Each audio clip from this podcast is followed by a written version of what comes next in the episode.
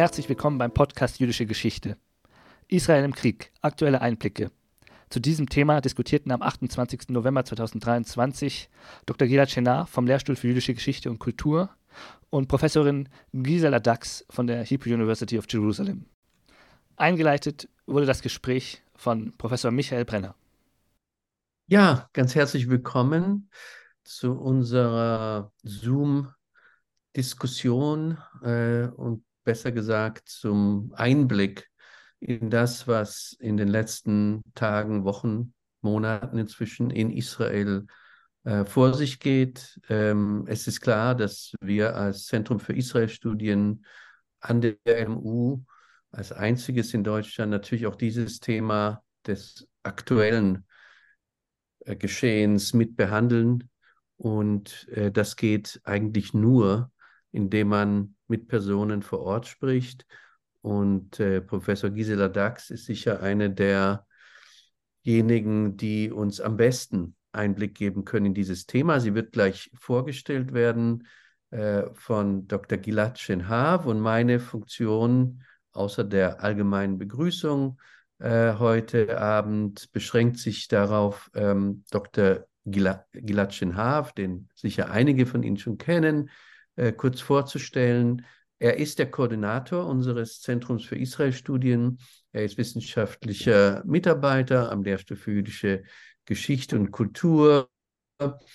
Ähm, in Israel aufgewachsen, in Israel studiert und sowohl an der Universität Tel Aviv wie auch an der Goethe-Universität Frankfurt in Kulturwissenschaften und jüdischer Philosophie promoviert. Er bewegt sich an den Schnittpunkten zwischen jüdischer Philosophie, moderner Geschichte und eben Israel-Studien. Sein Buch über Sprache, Tradition und Geschlecht in den Schriften von Gershom Scholem wird im kommenden Sommer erscheinen. Und äh, ich freue mich sehr, dass er heute die Diskussion führen wird. Und damit gebe ich weiter an dich, Gilad, und wünsche eine spannende und natürlich auch vor allem auch informative Diskussionen. Danke, Michael, und ich danke Ihnen allen, dass Sie heute Abend dabei sind. Ähm, es ist 53 Tage, Tag, also es ist der, der, der 53. Tag des Krieges zwischen Israel und der Hamas in Gaza und 53 Tage nach dem großen Bruch vom 7. Oktober. Heute ist auch der fünfte Tag der fragilen und befristeten Waffenstillstands zwischen Israel und der Hamas. Und während der Waffenstillstands würden mehr als äh, 50 Geiseln, die meisten von ihnen Frauen und Kinder, zu ihren Familien zurückgebracht. Allerdings sind 167 israelische Zivilisten und Soldaten immer noch in Gaza inhaftiert. Und in dieser Liste gibt es auch ein zehn Monaten äh, alt Baby. Gerade jetzt, wo der Waffenstillstand jeden Tag enden könnte, möchten wir uns etwas Zeit nehmen, um zu analysieren, was in den letzten eineinhalb Monaten geschehen ist und was in der nahen und fernen Zukunft passieren wird. Deshalb haben wir heute Professor Dr. Gisela Dax von der Hebräischen Universität in Jerusalem eingeladen. Gisela Dax lehrt am DAD-Zentrum für äh, Deutschlandstudien und am Europäischen Forum der Hebräischen Universität. Gisela Dax äh, hat in der äh, Fakultät für äh, Medienwissenschaft in Tel Aviv Universität promoviert, aber ihr Fachwissen sozusagen über Medien beruht auch auf ihrer langen Karriere als Journalistin. Sie hat viele Jahre lang vor die Zeit geschrieben, zuerst als politische Redaktorin und dann als den Korrespondentin in Israel. Heute schreibt Gisela Dax äh, regelmäßig für die Neue Zürcher Zeitung. Also wir werden mit einem kurzen Vortrag von Professor Dax beginnen, gefolgt äh, von einem Gespräch. Und Sie können äh, Ihre Frage an Professor Dax gerne im Chat stellen und ich verspreche Ihnen, diese Fragen in unsere Diskussion zu integrieren. Und jetzt, Gisela, hast du das Wort. Ja, vielen Dank, Gilad. Vielen Dank, Michael. Ich werde jetzt mal versuchen, tatsächlich diese letzten Wochen äh, zusammenschnurren zu lassen in ja so 20 Minuten. Jetzt gerade äh, die allerletzten Nachrichten äh, berichten, dass die äh, äh, Geiseln von heute äh, übergeben worden sind bereits an die äh, an das Rote Kreuz und auf dem Weg nach Israel sind. Für morgen äh, gibt es noch keine Liste anscheinend, aber da soll es noch einmal einen Austausch geben. Äh, und dann, äh, worüber jetzt die, die Rede ist, dass es möglicherweise sich das noch, noch längere, äh, noch längere Waffenruhe geben wird, weil noch mehr Geiseln aus israelischer Sicht natürlich am besten alle äh, äh, freikommen sollten. Äh, die große Frage dabei ist allerdings auch, und über das spricht man nicht, äh, wir haben äh, Geiselfamilien erzählt, dass nach ihren Angaben wahrscheinlich ein Drittel der Geiseln längst tot sind. Also auch das ist etwas, alles, was sich noch unter diesem Ganzen verbirgt. Äh, der 3. Oktober ist ein Datum, äh, da wird es in Israel ab jetzt nur mehr ein davor und ein danach geben. Also man nennt diesen 7. Oktober schwarzer Schabbat. Äh, und ich glaube, der große Unterschied, wenn man in Israel sich befindet oder eben im Ausland, äh, da kann man das wahrscheinlich kaum abschätzen. Aber in Israel ist man noch mittendrin in diesem, in diesem ganzen Ereignis. Also es ist, als wäre man in einer Zeitschleife festgehalten, denn täglich gibt es eigentlich immer neue Geschichten die, die, die erzählt werden von, von Leuten, die jetzt freikommen, äh, die äh, äh, ihre eigenen Geschichten jetzt erzählen können, wollen, eigentlich von den Überlebenden. Man hört von den Vergewaltigungen, man hört, man, man, man sieht, man hört von weiteren Morden, von der, von der Möglichkeit, andere zu retten. Äh, wenn jetzt Geiseln zurückkommen, äh, äh muss man ihnen auch beibringen, und das macht es auch sehr traurig. Also in die Freude mischt sich da eben ein, ein ganz gemischtes Gefühl, nämlich wenn dann eine alte Frauen äh, sich gefreut haben, dass sie jetzt wieder nach Hause gekommen sind, dann sagte man ihnen, naja, so nach Hause werdet ihr nicht gehen können, richtig, weil dieses Zuhause gibt es nicht mehr. Also in den Kibbutzim, die, die ganz niedergebrannt, zerstört worden sind, äh, und dann müssen die, die halt, die, die Freigelassenen auch lernen, also dass sie keine Eltern mehr haben, wie im Fall gestern der kleinen Abigail. Äh, oder in anderen Fällen, dass der Bruder, äh, dass der Vater noch zurückgeblieben ist in, in, im, im Gazastreifen. Also es hört gar nicht auf. Äh, der, der, der, bei, bei dem, und bei den, für Israel ist es wirklich der 11. September, also 9-11 in der eigenen Version allerdings prozentual hochgerechnet noch sehr viel mehr Tote und Ermordete. Äh, da ist einmal dieses schiere Ausmaß, ja, 1200 äh, äh, Ermordete an diesem Tag.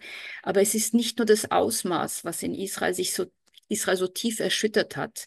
Auch nicht, dass es Verschleppte gab, sondern es war auch die, die außergewöhnliche Brutalität der Mörder, die so beschäftigt und in Kontrast dazu steht. Und da fühlen sich in Israel gerade ja Menschenrechtsaktivisten, die auf der Welt äh, bei jedem Erdbeben irgendwo hingeflogen sind, äh, die dann sagen, es kann irgendwie nicht sein, dass meine gesamten Freunde und äh, mein, mein, ganzes Berufsnetzwerk äh, äh, nicht einmal einen Anruf tätigt, in dem Fall, wenn solche Menschenrechtsverletzungen in Israel passieren. Also das sind so Daten wie Weltfrauentag, Weltkindertag, wo man es tatsächlich ausspart, auf die, auf die israelischen, äh, also die Morde an Israelis einzugehen, äh, aus vielen Gründen. Aber das ist etwas, äh, äh, die, man, die man erklären könnte, aber das führt jetzt viel zu weit. Aber das ist etwas, was hier auch noch mit in, diese, in diesen Schmerz hineintrifft, dass für die Außenwelt ist der Blick jetzt längst auf Gaza gelegt äh, äh, und weg eigentlich von Israel, als wäre das schon etwas in der Vergangenheit. Und es ist noch keine Vergangenheit. Äh, jetzt geht es in Israel äh, äh, darum, Sicherheit wiederherzustellen. Äh, das ist auch deshalb so wichtig, weil man, da redet man auch selten drüber im Ausland. Israel hat nach einer schwarzen Ziffer fast eine halbe Million Binnenflüchtlinge. Offiziell sind es 250.000 Evakuierte im Land. Das heißt, 125.000 aus dem Gas, aus der Nähe des Gazastreifens, die aus ihren Ortschaften weggehen mussten, weil sie, weil sie kaputt waren oder weil sie weggegangen sind, weil es zu gefährlich war. Dasselbe gilt für die Grenze im Norden. Äh, die Kiryat Shmona und andere Orte sind evakuiert. Viele, die nicht, die so an dem, in dem Grenzgebiet leben, also wo die Evakuierungen offiziell äh, nicht mehr stattfinden, sind einfach von selber an andere Orte gegangen äh, und die sagen, also wir gehen äh, äh, nicht mehr in den, also in die, in die Nähe des, der Grenze zum Gazastreifen zurück, solange da äh, die, die, die, die Gefahr aus dem Gazastreifen äh, äh, nicht gebannt ist. Und äh, die Hamas hat tatsächlich Raketen geschickt. Eigentlich die ganze Zeit über waren in Tel Aviv auch äh, Raketen. Jetzt die letzten Tage nicht, äh, seit dem Waffenstillstand. Also diese ganz tiefe Verunsicherung, äh, wobei man sagen muss, dass die Menschen, die in der Nähe des Gazastreifens lebten, die jetzt so schlimm betroffen sind von dem schwarzen Schabbat, die waren eigentlich die ganzen Jahre unter Raketenbeschuss, haben oft gewarnt, sich unsicher gefühlt gehabt, äh, aber hatten das Gefühl, sie konnten nicht durchdringen, weil sie da eher weg vom Zentrum waren. Also das sind Sachen, äh, äh, die schon früher äh, für diese Bevölkerung ganz, ganz, ganz schwer waren. Der 7. Oktober ist, ich habe wahrscheinlich ein noch größeres Trauma als der Yom Kippur-Krieg. Äh, ich habe jemanden gefragt, der ein Veteran des, des Krieges war und habe gesagt, was ist eigentlich schlimmer, jetzt oder damals? Dann war die ganz klare Antwort, jetzt, weil so viele äh, Zivilisten betroffen sind. Also eben nicht Soldaten wie im Yom Kippur-Krieg. Und für diese Zivilisten ist ein Gesellschaftsvertrag mit dem Staat da eigentlich gebrochen worden.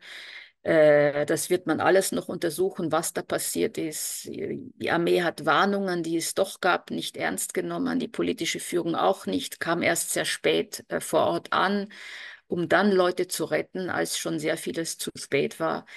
Äh, und wie ich vorhin gesagt habe, man versucht eigentlich immer noch nach diesem Super-GAU das Ausmaß zu begreifen.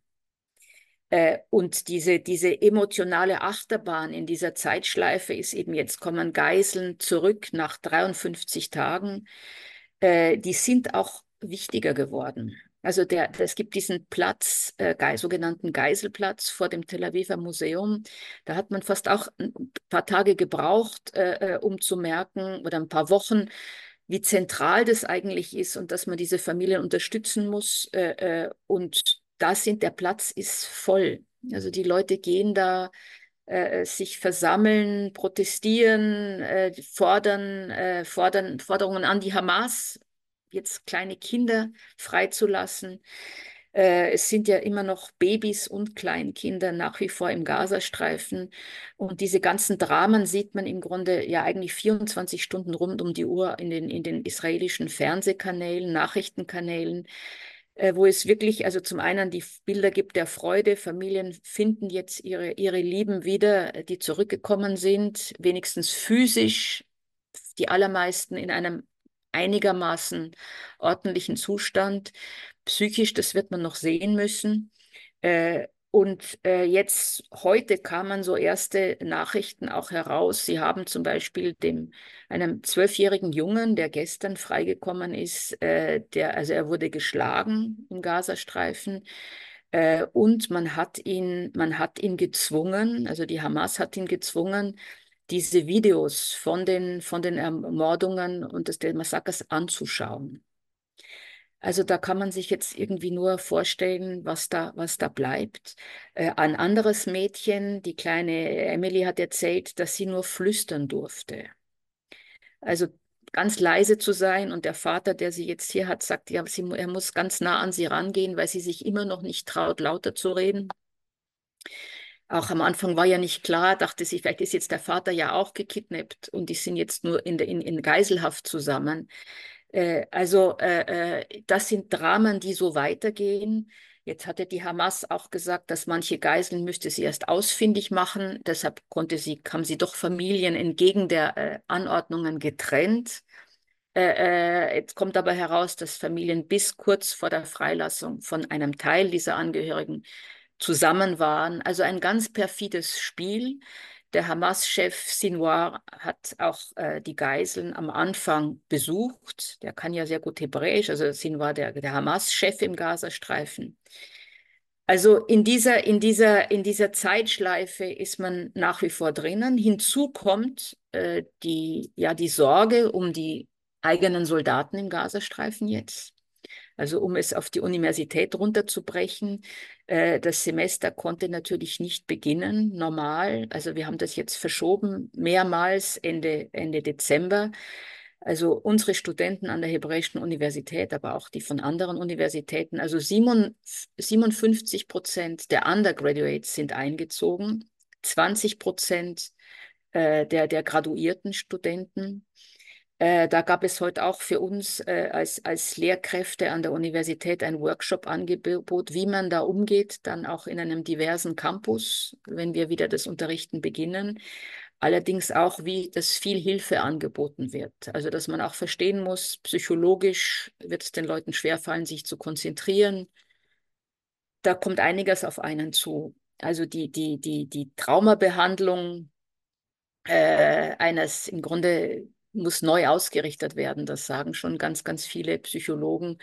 Erstens, weil es eine große Menge gibt, an, an, an, also im Grunde eine ganze Gesellschaft, die mehr oder weniger jetzt nach 53 Tagen zwar sich einerseits unglaublich solidarisch und resilient äh, beweist und auch so zeigt und tatsächlich auch so ist, aber natürlich gibt es eine Grenze an, wie viel man da andauernd immer noch, immer noch äh, äh, äh, dranfügen kann. Also man merkt bei vielen Leuten, ist es, wird, es, wird es schwerer. Eben, ich habe auch vorhin gesagt, Raketenangriffe, die nie wirklich aufgehört haben, bis jetzt zur Waffenruhe. Äh, und es bleibt halt auch dann die Frage, wie, was, was, kommt, was kommt danach? Äh, was passiert? Wird man es schaffen, die Geisen alle frei zu bekommen? Äh, und wird danach die Militäraktion äh, äh, weitergehen. Da gibt es in Israel eine, eine große Mehrheit, die sagen würde, ja. Also die, die Hamas äh, äh muss, die Macht der Hamas muss, muss zerstört werden. Wie das genau äh, äh definiert äh, sein kann, ist es nur ein Ende der Kontrolle durch die Hamas des Gazastreifens die ganze militärische Infrastruktur lässt sich die wirklich zu zerstören. Äh, ich denke, dass für, aus israelischer Sicht kann die Hamas keinesfalls Teil einer neuen Ordnung mehr im Gazastreifen sein. Also da gibt es also sicherlich einen absoluten Konsens darüber. Äh, man ist sich allerdings auch im Klaren, dass die internationale Legitimität, äh, die Israel am Anfang hatte, mit jedem Tag mehr schwindet, wenn mehr Bilder aus dem Gazastreifen äh, an die Welt treten. Es gibt einen hohen Preis an palästinensischen Zivilisten.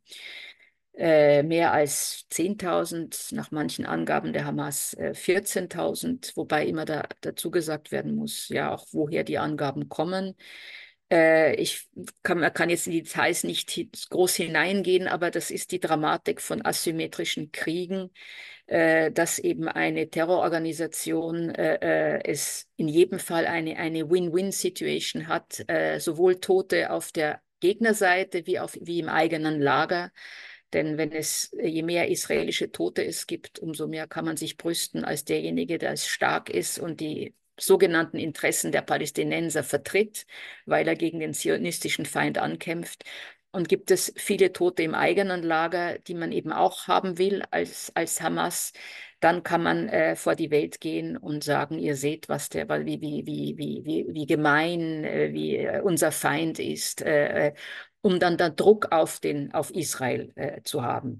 Und die Ironie ist natürlich dabei, dass die Hamas zunächst erst selber ihre Gräueltaten gefilmt hat äh, als sie aber dann merkte, das ist nicht gut, doch vielleicht nicht so gut für uns, uns online gestellt hat. Also sehr viele auch der Geiselfamilien haben eigentlich auf Instagram oder in anderen sozialen Netzwerken überhaupt erst begriffen, was mit ihren äh, äh Angehörigen passiert ist.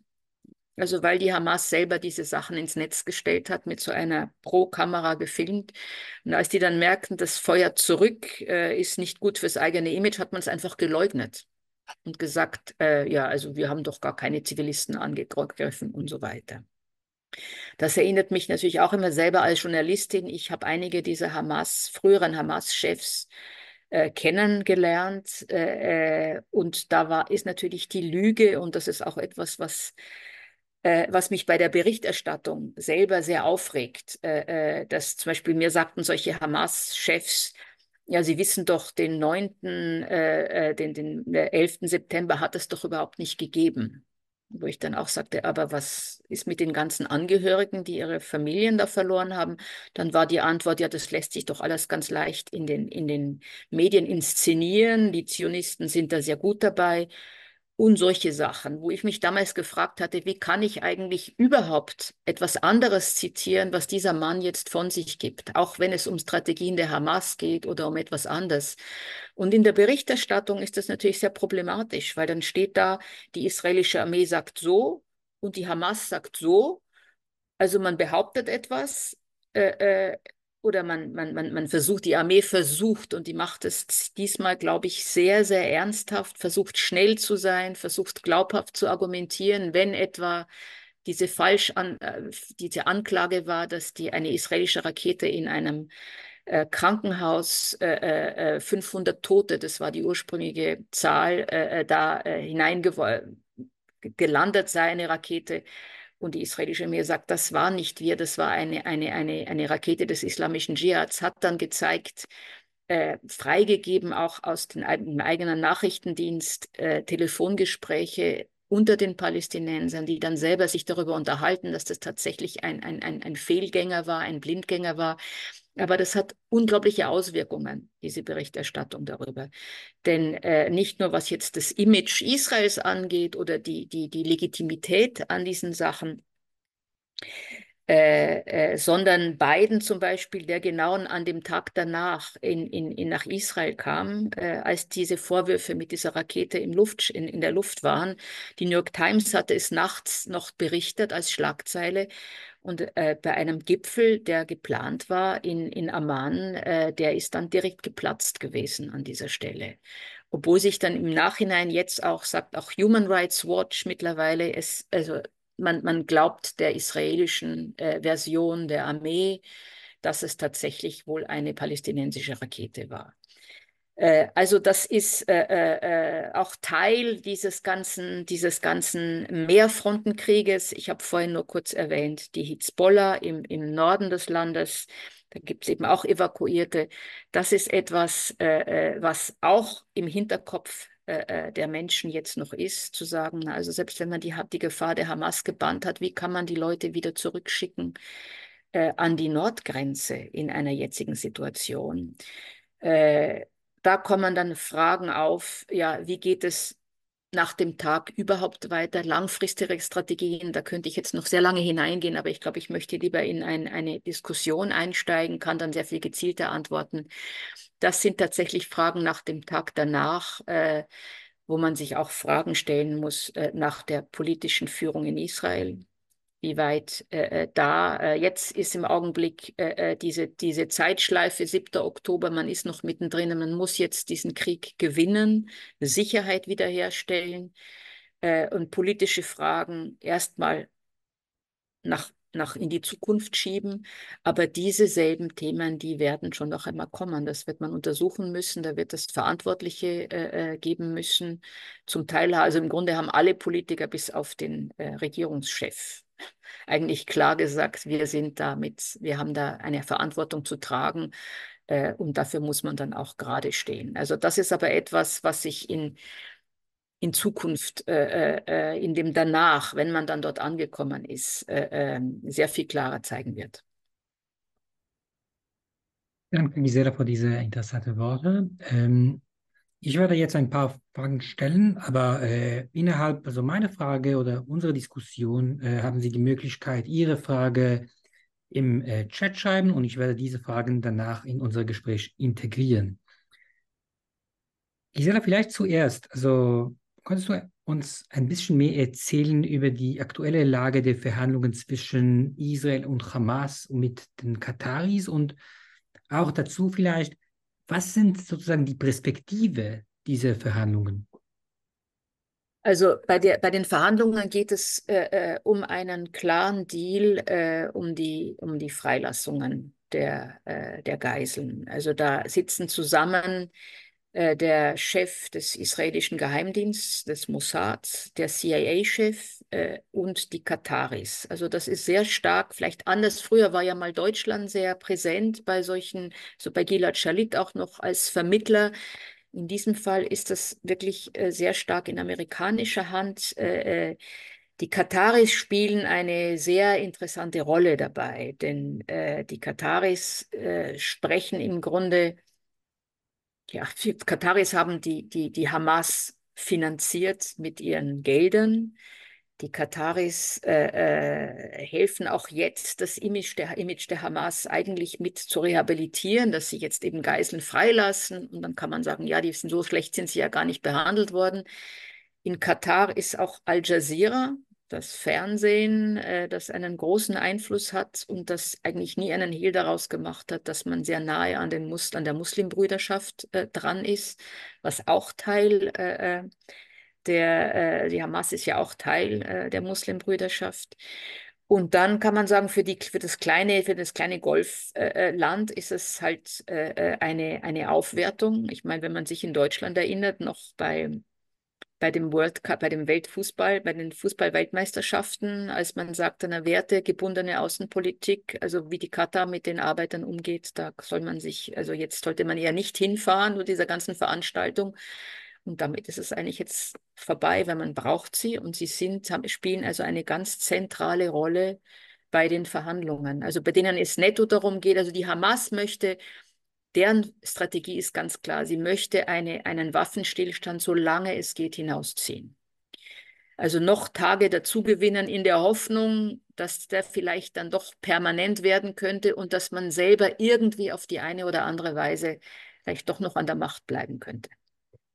Und vielleicht könntest du also noch ein bisschen erklären, so was sind die Gefahren, also mit dieser also Waffenstillstand? Äh, also die Gefahren einmal sind, ähm, äh, also vielleicht muss man noch vorher ein bisschen ausholen. Bei den die Geiseln, äh, und das ist eben wirklich dieser neue Faktor in diesem, in diesem Krieg, dass man halt zum ersten Mal eine, eine so riesige Zahl von zivilen Geiseln hat, äh, äh die man, die man wirklich vorne anstellen muss. Im Grunde bei den Verhandlungen, was passiert, das ist einfach Erpressung. Es ist Erpressung und Israel sagt, wir lassen uns darauf ein, weil wir das jetzt entschieden haben und da so machen müssen. Äh, da gibt es gar nicht, äh, äh, äh, gar nicht viel, viel, viel dran zu rütteln. Äh, der, am Anfang, bevor es diese Bodeninvasion gab, Offensive der israelischen Armee, gab es große Sorge, äh, äh, dass eine, eine solche äh, Invasion die Geiseln möglicherweise in Gefahr bringen könnte. Und dann hat sich aber herausgestellt, so sehen das mittlerweile auch die Geiselnfamilien. Also ich habe auch einige davon interviewt, die sagten, ja, im Grunde war es der militärische Druck, der dann tatsächlich den, den äh, Sinwar und seine Kollegen dazu gebracht haben, äh, zu sagen, ja, da müssen wir jetzt wirklich, wirklich was probieren. Äh, und, das, und die Gefahr die ist jetzt auch ein bisschen geringer als vor zwei Wochen noch, äh, äh, nämlich Soldaten, israelische Soldaten sitzen jetzt im Gazastreifen. Äh, und die sind natürlich exponiert in so einem Fall. Wenn die Waffenruhe von der anderen Seite gebrochen ist, also die Hamas kann sich neu organisieren, sie kann sich, also das ist ja dieses Argument, wir brauchen diese Waffenruhe auch, um unsere Geiseln überhaupt zusammenzusammeln, die zum Teil eben in der Hand von Zivilisten sind, auch bei anderen äh, Organisationen wie Islamische Dschihad, wie viel davon die Wahrheit ist oder nur Taktik ist. Wie gesagt, die haben Familien sogar jetzt erst getrennt, also wussten ganz genau, wo sie waren. Aber das sind die, die Gründe, warum, die sagen wir, um die Geiseln überhaupt zu finden, brauchen wir eine Waffenruhe, damit wir da in den Tunneln uns koordinieren können. Und die Gefahr ist einmal ja, dass je länger so eine Waffenpause da andauert, äh, äh dass äh, der, der Druck größer würden könnte also auf Israel von der internationalen Gemeinschaft eben dann zu sagen, jetzt mach doch aus diesem permanent, also aus diesem vorübergehenden Waffenstillstand einen permanenten daraus und die, die palästinensische Bevölkerung kann dann wieder zurück, kann man nicht gleich beginnen und das wäre natürlich aus israelischer Sicht ein absoluter Gewinn der, der Hamas, also nämlich also man kann sich die Frage stellen, was heißt ein Ende der Hamas? Lässt sich die Hamas überhaupt äh, besiegen? Man, man kann schon sagen, man kann die Gefahr der Hamas, also das heißt vor allem militärische Infrastruktur, äh, äh zerstören. Aber noch hat die Hamas auch äh, Raketenabwurframpen, äh, die funktionieren. Und die Gefahr ist natürlich, wenn man in den, also im Augenblick war ja oder ist die Armee ja nur im Norden des Gazastreifens. Äh, Im Süden des Gazastreifens ist noch eine sehr viel dicht bevölkerte Struktur. Da ist das Flüchtlingslager von Khan Yunis. Äh, das sind Positionen der, der, der, Hamas. Also das ist natürlich für Soldaten gefährlich. Es treibt auch die, gehen allerdings vorsichtig vor im Gaza, also äh, seit der, seit der Bodenoffensive selber äh, aber das macht die Sache natürlich äh, äh, schwierig, solche, solche Straßenkämpfe, also urbanen Kämpfe da in dem Tunnelgeflecht zu führen. Bisher geht man auch nicht nach unten. Wenn die Geiseln, die wollte man ja auch nicht in, in, in Gefahren bringen. Also da muss man, muss man sehen, wie war. Also in Israel ist man entschlossen, dass man auch nach einer Waffenpause, auch wenn die jetzt zwei Wochen andauert, dass man danach wieder weitermacht. Ich möchte ein bisschen über die israelische Gesellschaft reden. Und äh, es ist für mich auch eine komische Erfahrung, weil ich Israeli bin, aber seit dem 7. Oktober, also war ich noch nicht in Israel. Aber aus meinen Gesprächen mit meinen Freunden und Kollegen, also habe ich das Gefühl, dass sich ein echter Wandel voll, vollzieht in, in, in Israel gerade. Außer dem Schock und also dem Trauma scheint es, dass viele Israelis ihre Ansichten, ihre Weltanschauung also radikal ändern. Und einerseits, und das sehe ich oft, dass sie fühlen sich also, äh, sie fühlen also mehr verbunden mit also ihrer israelischen Nationalität sozusagen. Äh, aber andererseits, viele Israelis, die waren Teil der israelischen Linke sozusagen, sagen heute, also der Two-State-Solution ist nicht mehr eine Option für uns. Und noch dazu, vielleicht gibt es sogar überhaupt also keine Lösung zum Konflikt. Und ich wollte wissen, also, wie du das eigentlich also siehst.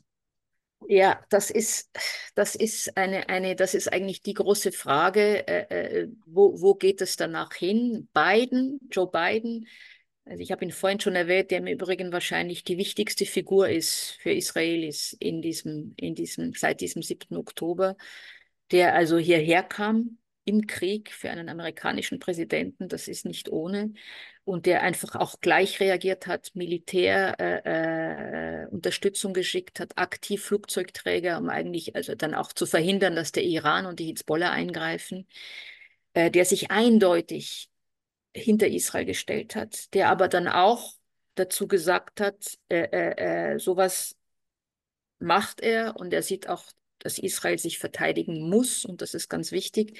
Aber man muss auch den Palästinensern eine Perspektive geben. Ich meine, was in Israel klar ist, ist, dass das bisherige, äh, bisherige Konzept äh, im Umgang mit Gaza nicht funktioniert hat. Also ich glaube, darüber gibt es keinen Streit. Äh, der, bisher nämlich zu sagen, also man kann irgendwie mit der Hamas, die ist zwar ein Feind, aber man kann das irgendwie wie sagt man, äh, contain it. Man kann es irgendwie einhegen und die ab gegenseitige Abschreckung funktioniert. Also so hat man auch dann, das war auch die Netanyahu-Politik die letzten 15 Jahre, so hat man Gelder in den Gazastreifen gebracht aus Katar. Äh, die Hamas hat damit eben nicht sich um die Bevölkerung gekümmert, sondern äh, weiter Raketen gebaut, Tunnel gebaut, sich selber das Geld in die Taschen gesteckt äh, sich nicht um die Bevölkerung gekümmert, aber es die Konzept, das, das die Konzeption, die Fehlkonzeption, wie sich herausgestellt hat, hieß, äh, diese Front ist eigentlich ruhig, äh, auch wenn da hinter diesem, hinter diesem Zaun auch man hat auf die Technologie gesetzt. Nämlich man hatte ja in den, an der Grenze zum Gazastreifen eine tiefe Mauer runtergelassen, äh, um die, die Tunnelgefahr, also aus, um aus diesen Terrortunneln, dass da niemand mehr durchkommen konnte und hat da drauf gesetzt. Und selbst Warnungen, dass die Hamas so etwas planen würde, mehr oder weniger ignoriert. Das kommt jetzt so jeden Tag auch ein bisschen heraus. Äh, das, war die, das war die Idee und sie hat Netanyahu und seiner Koalition politisch äh, äh, äh, sehr gut gepasst, denn damit war eine Trennung vollzogen zum Westjordanland, zu den Palästinensern im Westjordanland und auch äh, äh, äh, keine Gefahr somit da, dass sich die Palästinenser Westjordan und Gazastreifen und vor allem auch Fatah und Hamas, Fatah, die ja die Palästinenserbehörde kontrollieren, irgendwie da einigen könnten, dass man dann wieder einen gemeinsamen Partner oder gemeinsame andere Seite hätte, mit der man ja sagen könnte, warum verhandelt ihr eigentlich jetzt da nicht über etwas? Das ist jetzt, das ist jetzt anders geworden. Also es stimmt, dass ganz viele Israelis jetzt sagen, das ist, kann eigentlich nur mit dem Schwert weiterleben in Zukunft. Äh, was sicherlich tot ist, ist die Einstaatenlösung. Also diese Vorstellungen von ganz links, aber auch von ganz rechts, zu sagen, irgendwie kann man schon nebeneinander in irgendwelchen Konstellationen wie auch immer leben. Ich denke, äh, äh, äh, das Trennungskonzept wird stärker werden, wobei sich die Frage dann stellt, wie, wie, wie das aussehen kann. Das heißt, mit wie viel palästinensischer innerer Souveränität äh, zwar demilitarisiert das einhergehen kann äh, äh, oder nicht. Das hat der, der Michael äh, Milstein, einer der, der Experten für die Palästinenser, so schön formuliert. Er hat gesagt, die herausragende Aufgabe des Zionismus in den kommenden Jahren wird sich um die Frage drehen, wie sich die strategische Spannung zwischen der Notwendigkeit, beide Seiten, also Israelis und Palästinenser, voneinander zu trennen, ohne die Sicherheit zu gefährden. Ich glaube, das ist, ist diese, die große Herausforderung, ob das längerfristig, das ist jetzt im internationalen, äh, auch mit beiden natürlich die Überlegung, ob man längerfristig das als Zwei-Staaten-Lösung anlegen kann.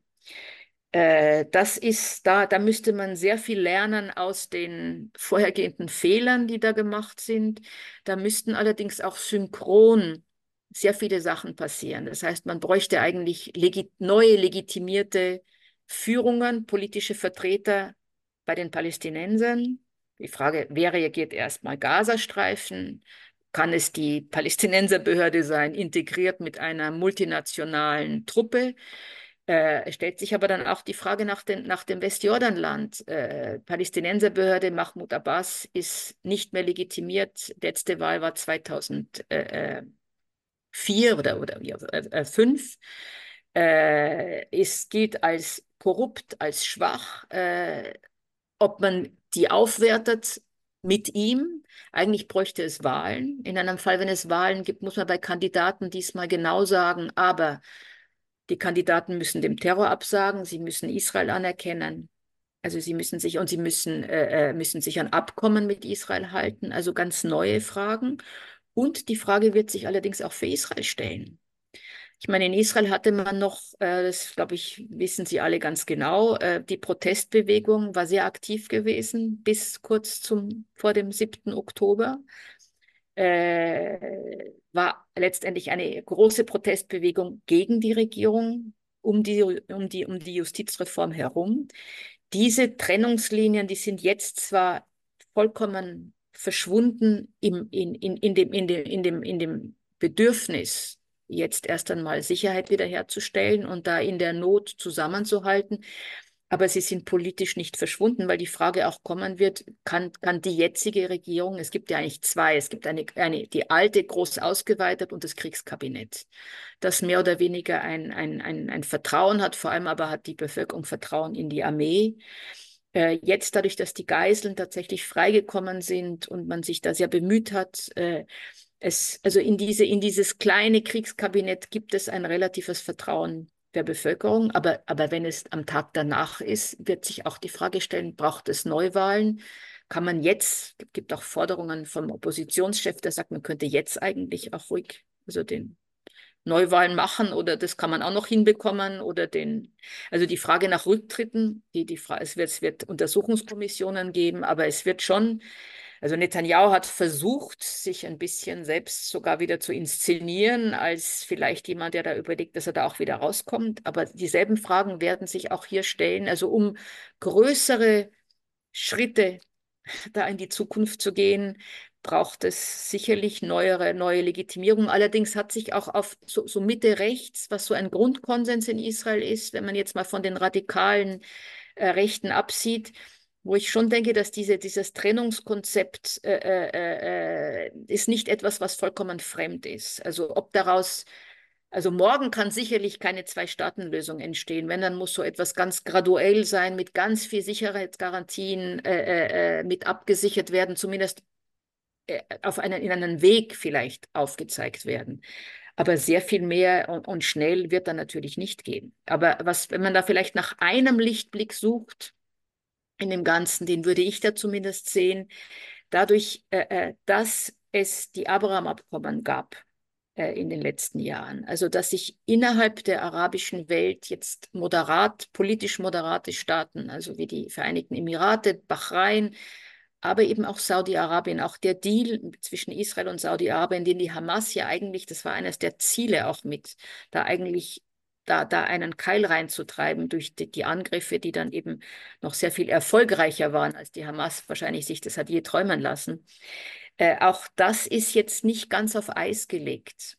Also trotz des Krieges und trotz der hohen Zahl an palästinensischen äh, Zivilisten äh, ist es nicht vom Tisch, äh, dieses Abkommen. Und ich denke, dass diese Länder jetzt in der arabischen Welt äh, Teil oder Partner mit sein könnten bei, bei, einer, bei, einer, bei einer Lösung, die also regionaler ist und nicht mehr nur eine israelisch-palästinensische ist, das ist sicherlich eine, vielleicht die einzige positive Entwicklung, weil früher war es, waren es gerade Länder wie Saudi-Arabien gewesen, die dann auch bei den Palästinensern, wann immer es, es, es Verhandlungen gab, äh, sagten, ihr könnt doch da nicht nachgeben oder wo jeder palästinensische äh, äh Anführer Angst haben musste, dass man ihn dann äh, äh, umlegt wie Sadat einst, weil das eben äh, so verpönt ist. Auf der anderen Seite müssen auch, und ich, da hoffe ich, dass da die internationale Gemeinschaft das auch mit bei den Palästinensern, die Palästinenser müssen auch selber nach innen gucken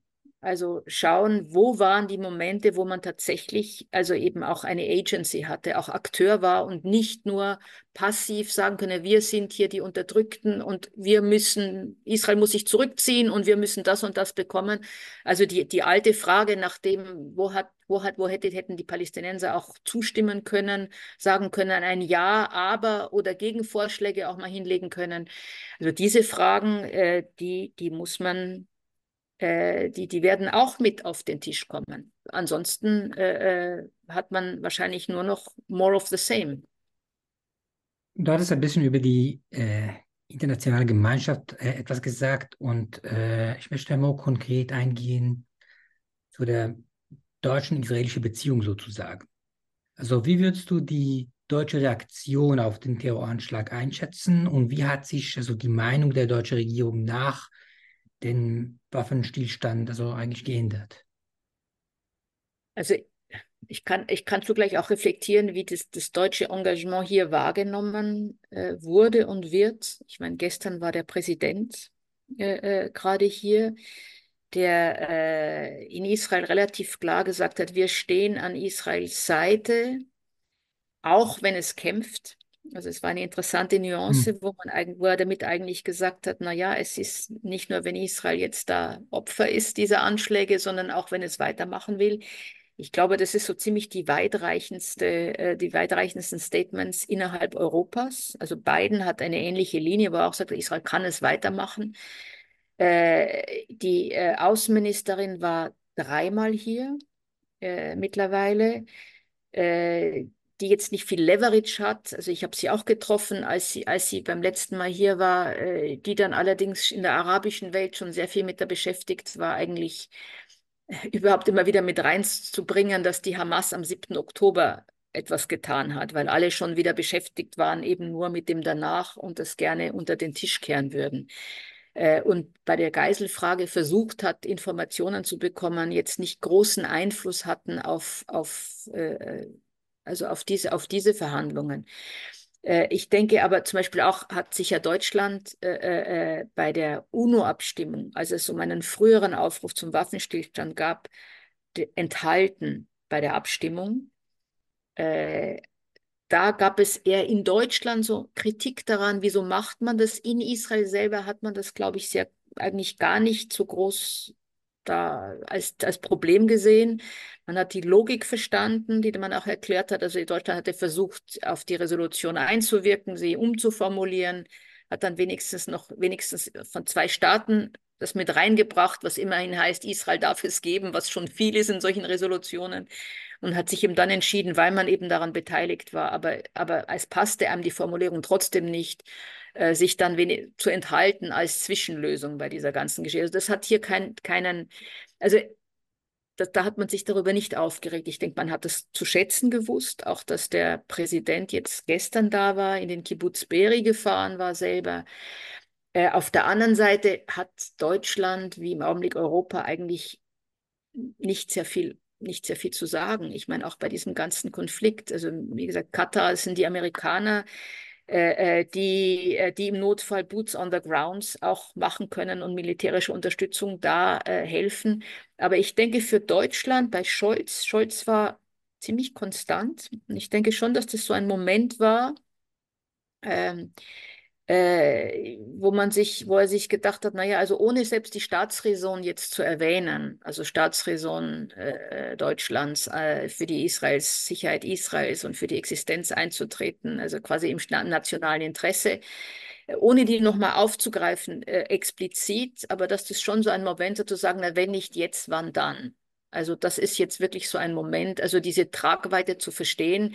Das ist, war sogar eher ein, ein, ein Satz, glaube ich, der, der, der, der in Deutschland auch mitfiel, dass es die, die, die, die so viele Juden sind seit, äh, seit der Shoah nicht umgebracht worden. Also ein Massaker gab es seitdem nicht mehr.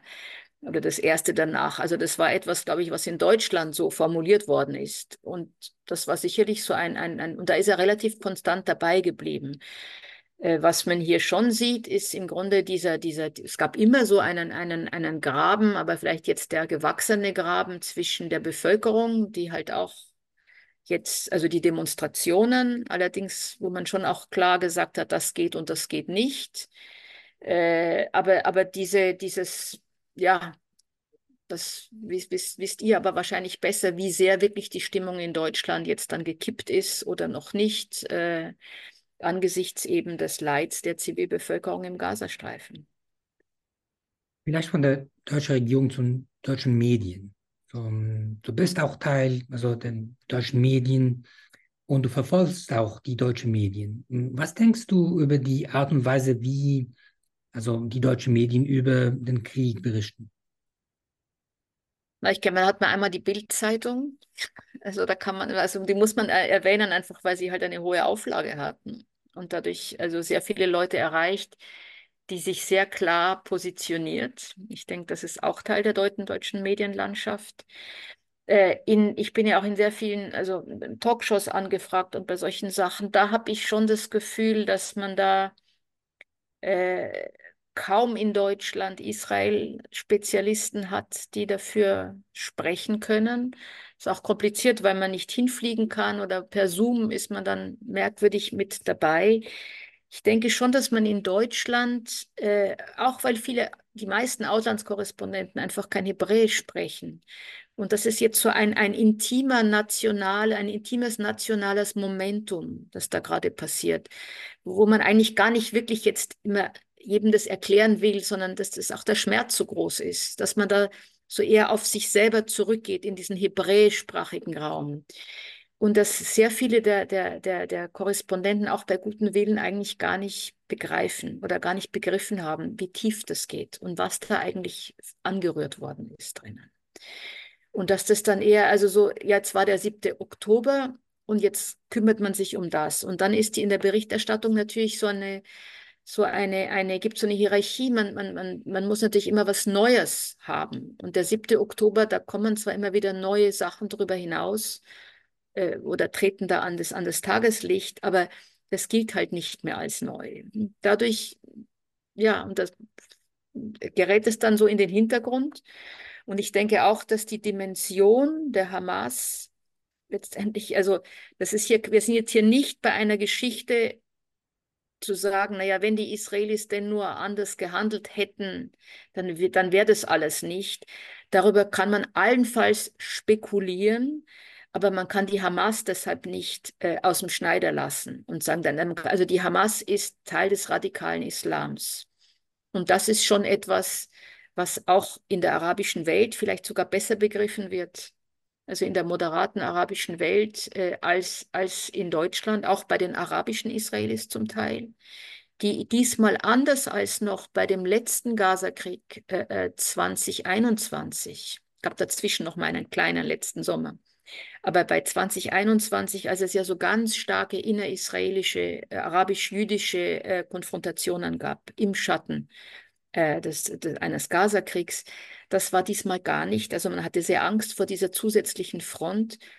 Äh, und Mansour Abbas, äh, der ehemalige Minister in dieser großen bunt gefächerten Bennett-Regierung vom letzten Mal, der sich sehr, hatte sich sehr klar geäußert. Es gibt auch viele Beduinen äh, und andere arabischen Israelis, die entweder selber betroffen waren als Geiseln, die die Raketen abbekommen haben, die auch ermordet wurden oder die ganz viel geholfen haben in diesen. Also dieses, diese Geschichten gibt es auch.